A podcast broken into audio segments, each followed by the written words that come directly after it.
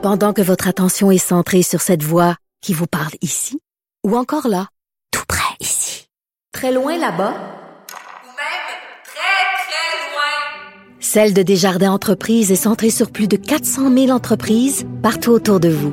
Depuis plus de 120 ans, nos équipes dédiées accompagnent les entrepreneurs d'ici à chaque étape pour qu'ils puissent rester centrés sur ce qui compte, la croissance de leur entreprise.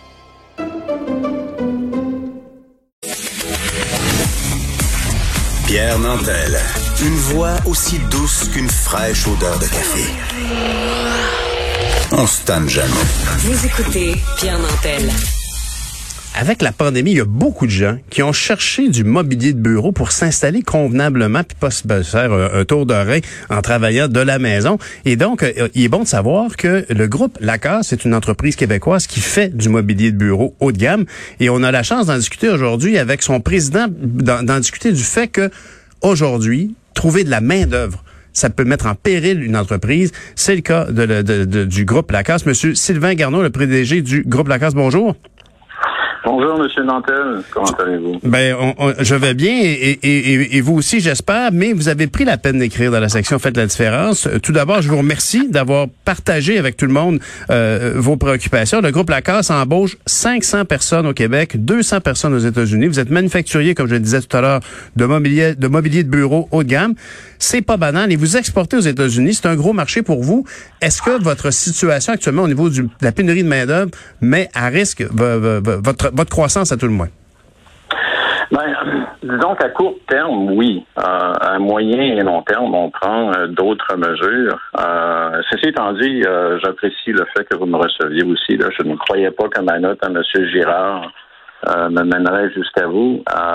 mais effectivement, c'est un dossier qui est très, très, très préoccupant. Je vous dirais jusqu'à un mois ou deux mois passés c'était la pandémie COVID euh, qui m'empêchait de dormir. Maintenant, ce qu'est-ce qui m'empêche de dormir, c'est la reprise qu'on voit à l'horizon et les difficultés extrêmement importantes de recrutement de main-d'œuvre. Alors, juste pour vous donner un exemple, dans nos opérations québécoises, avant la pandémie, avant mars 2020, nous avions 540 employés directs euh, dans la région de Saint-Hyacinthe, à Saint-Pierre, pour être plus précis. Mhm. Euh, on a mis, on a fait des mises à pied parce que notre secteur, nous, nous meublons des tours à bureaux dans les centres-villes. Alors, avec le confinement, les restrictions, le télétravail, ça a mhm. eu un impact sur euh, la demande de nos produits.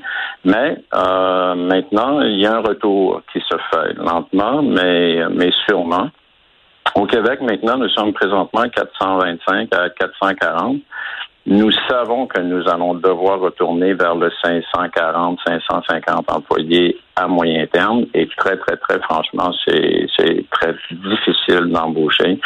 Nous avons actuellement des postes disponibles dans toutes les fonctions de l'organisation et puis euh, il y a une rareté de main-d'œuvre, il n'y a pas de postulant, il n'y a, a, pas de candidature. Alors, et à parler avec tous les autres manufacturiers, des partenaires manufacturiers, des fournisseurs, euh, des gens dans d'autres associations.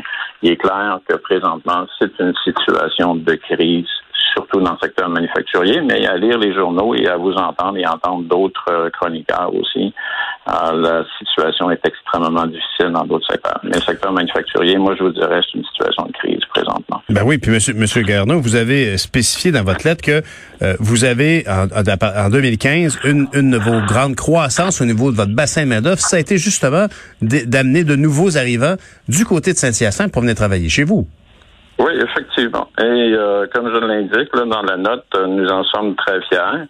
Euh, je vous dirais, la pénurie de main-d'œuvre ne date pas d'hier. Elle est pire présentement que qu'est-ce qu'elle était dans le passé. c'est ça qui est surprenant un peu dans le contexte où il y a des secteurs qui ont été durement affectés par COVID. Il y a un taux de chômage qui est plus élevé qu'avant mars 2020 mais euh, il y a moins de monde euh, qui frappe aux portes euh, des employeurs pour postuler sur sur des postes. Alors c'est c'est hautement difficile. Nous, en passant, on avait transféré de la fabrication des États-Unis vers le Québec. On en était très fiers aussi. On a créé au moins 150 emplois directs à prendre des jobs aux États-Unis, à les amener dans des installations au Québec, avec dans nos installations, avec des fournisseurs avec qui on a établi des partenariats. Euh, mais tout le monde avait le même défi, c'était de recruter les ressources nécessaires. Et euh, inévitablement, ça nous a amené vers les nouveaux arrivants. Euh, c'est ça qui a été notre bouée de sauvetage euh, dans plusieurs fonctions et dans plusieurs postes. Maintenant, moi, où, où ça m'interpelle, puis permettez-moi, où je suis un peu plus interpellé présentement, euh, c'est que on veut mettre de côté la discussion sur l'immigration permanente. Et puis, euh, on a vu qu'en 2019, le nombre de nouveaux arrivants au Québec a diminué. Il est aux alentours de 30 000. 2020, compte tenu de COVID, c'est bien sûr, le taux a encore baissé. Mais il y a une résistance à revenir vers les taux d'origine. Et à amener euh, des candidats, candidates de qualité dans toutes les fonctions de l'organisation, autant techniques que journalière, que Mhm. peu importe les fonctions, l'assemblage, d'usinage. Et, et il faut dire, que, et il faut dire, M. Garneau, que d'intégrer des nouveaux arrivants dans, dans un complexe industriel du côté de Saint-Hyacinthe ou de Sainte-Pie, c'est une autre expérience d'immigration, bien évidemment. L'intégration se fait beaucoup mieux, puis évidemment que le français va être appris euh, sur place euh, et à l'école pour les enfants de ces, Oui. ces travailleurs-là. Oui, effectivement. C'est pour ça que je parle de régionalisation de l'immigration. Ça, c'est un autre terme, un concept que je pense certaines, certains endroits ont un peu de difficulté à accepter. Mais puis le parallèle que je fais, c'est que si le gouvernement canadien peut répartir à travers les principales provinces le nombre d'immigrants, de nouveaux arrivants par année, euh, pourquoi le Québec ne pourrait pas en faire autant pour l'accumulation, l'amoncellement sur l'île de Montréal, sur l'île de Laval et faire une répartition dans toutes les régions parce qu'en passant, tous les manufacturiers ou partenaires avec qui je parle dans toutes les régions du Québec, sans exception, ont des besoins de main-d'œuvre et ont de la difficulté à recruter et tous parlent de ce phénomène-là. Alors, euh, et les expériences qu'ils ont eues euh, sont bonnes. Maintenant, euh, là, c'est là, c'est là où j'entends un petit peu plus euh, précisément, c'est que on semble valoriser davantage le, le, le, le- La robotisation. de travailleurs, travailleurs étrangers temporaires. Mhm.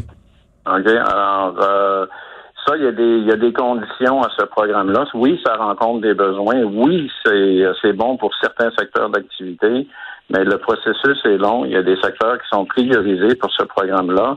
Euh, c'est un engagement de moyen à long terme. Mais l'autre chose, c'est que, règle générale, les gens qui viennent travailler dans ce programme-là viennent ici pour les revenus et les retournent dans leur pays d'origine. Pour toutes sortes de bonnes raisons. Euh, mais si on veut faire euh, créer de la richesse collective puis avoir des retombées économiques, euh, il ne faut pas hésiter d'avoir une bonne conversation justement sur la régionalisation de l'immigration. Ben oui. Parce qu'effectivement, euh, les jeunes vont s'intégrer, les parents vont s'intégrer, ils vont s'intégrer dans leur milieu de travail, Ben avec oui. des collègues de travail, avec des parents de, de- des enfants de- qui vont Ben oui. qui sont des copains euh, aux autres. Votre Alors, témoignage, beaucoup Garneau, euh, votre témoignage, Monsieur Garneau, rappelle à quel point ces nouveaux Québécois peuvent au contraire contribuer à, à bâtir le Québec de demain. Et, si, et ça, c'est si on les accueille bien en stipulant qu'ils sont bel et bien au Québec, où par exemple la langue de travail c'est le français, la langue officielle c'est le français, qu'on est dans l'interculturalisme plutôt que dans le multiculturalisme canadien. Tout ça, c'est une façon d'accueillir. Si on les accueille bien, ils vont venir contribuer à ce beau Québec métissé, serré. Merci beaucoup, Monsieur Garneau, pour votre témoignage. Bonne Excellent. journée. Sylvain Garneau, qui est PDG du groupe Lacasse, qui est dans la fa- fabrication de mobilier de bureau.